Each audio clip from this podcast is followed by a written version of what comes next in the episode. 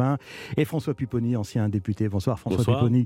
Bonsoir à tous les deux. Alors le premier sujet qui, euh, qui fait forcément débat ce soir, c'est le retour d'Emmanuel Macron au contact des Français. Il y a eu mardi la déambulation à Ringis, hier la déambulation au Salon de, l'Agriculture.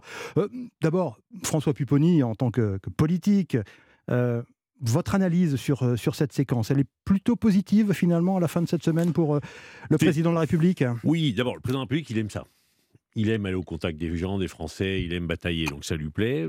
Après, c'est incontournable, hein, sur l'agriculture c'est donner le sentiment qu'on est capable d'aller voir le peuple, de discuter, y compris de se faire engueuler. Donc oui, après il y a des images compliquées, difficiles, mais, mais, mmh. mais voilà, l'idée c'est euh, le président n'a pas peur d'aller euh, au contact des Français, donc à ce niveau-là, je pense que c'est réussi. Mais est-ce que justement, euh, il n'y a pas toujours un risque d'Annie Croche? On a vu avec ce, cet incident provoqué par cet activiste écologiste.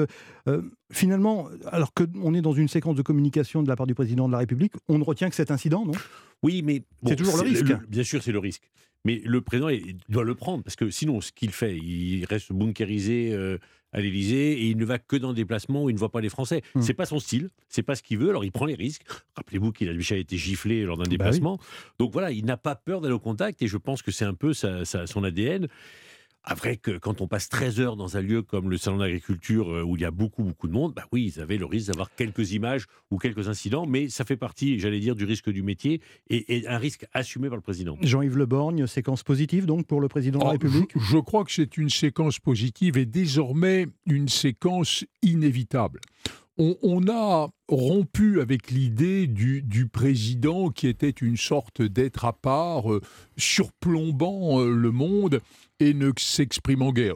Ce qui d'ailleurs n'est pas tout à fait vrai parce que la tradition du Salon de l'agriculture a concerné de nombreux prédécesseurs du président hum. Macron. Mais à ceci près, ils étaient au fond un peu euh, sur le mont Olympe. Hum. Rappelons-nous quand même que la Constitution, à l'origine, nous dit que c'est le Premier ministre qui gouverne la France et que le président donne au fond les grandes orientations, ce qui ne justifiait pas, je le mets au passé, ce qui ne justifiait pas un contact permanent avec les uns et avec les autres. Mmh. Alors aujourd'hui, je crois qu'il y a un problème d'équilibre. Et, je dirais que, euh, à, mes yeux du moins, le président s'en sort pas mal.